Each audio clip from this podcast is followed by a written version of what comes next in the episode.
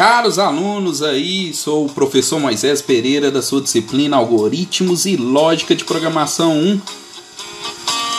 Como eu prometi, vamos fazer a revisão do conteúdo visto até agora sobre algoritmos para ajudar vocês nas próximas atividades. Vamos fazer aquele resumão.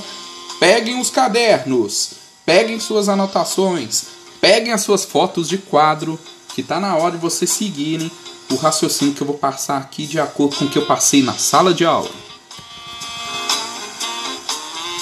Bem, gente, então para relembrar né, o conteúdo, né, o que são os algoritmos? Os algoritmos são estruturas sequenciais que o computador vai executar diversos comandos de cima para baixo, da, da esquerda para a direita, conforme até a nossa leitura ocidental, para ele codificar uma linguagem em zeros e uns. Porque o computador ele só entende 0 e 1, um, que são os bits. Ele só entende esses dois estados.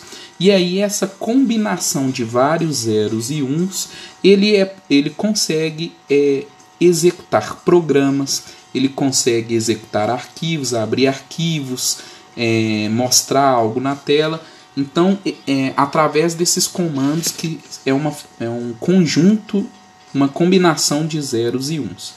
Só que para fazer isso a gente precisa de uma linguagem de programação, porque todo processo comunicacional entre um interlocutor e um receptor, a gente precisa de uma ferramenta para que o interlocutor seja entendido pelo receptor e a ferramenta é uma linguagem. Isso acontece com o português, com o inglês, com o japonês, com a Libras e entre o interlocutor, que vai ser o programador, e o receptor, que vai ser o computador, não é diferente. Precisa de uma linguagem de programação.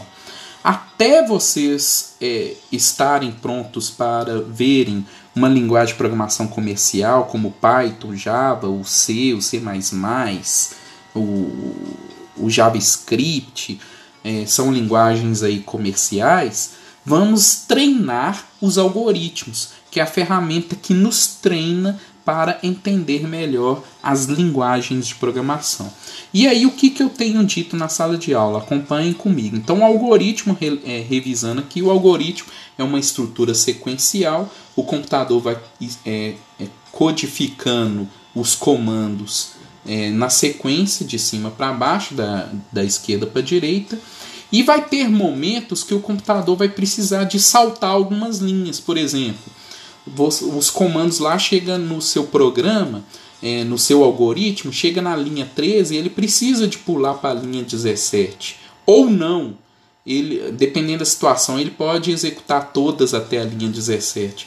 Aí como que você faz isso? Através de estruturas condicionais, através de uma condição matemática, uma expressão que vai ser verdadeiro ou falso, só pode ser verdadeiro ou falso porque o computador só entende dois estados 0 e 1. Um, e o, se der verdadeiro ou falso, ele vai dar linha 13 pular para 17, por exemplo, ou continuar 14, 15, 16, 17 e assim por diante.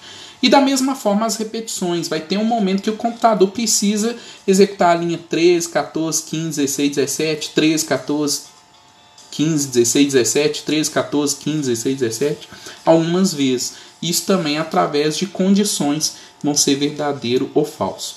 Na próxima aula vamos revisar mais profundamente cada uma dessas estruturas, estruturas sequenciais, condicionais de repetição, para fixar e consolidar os conhecimentos de algoritmos.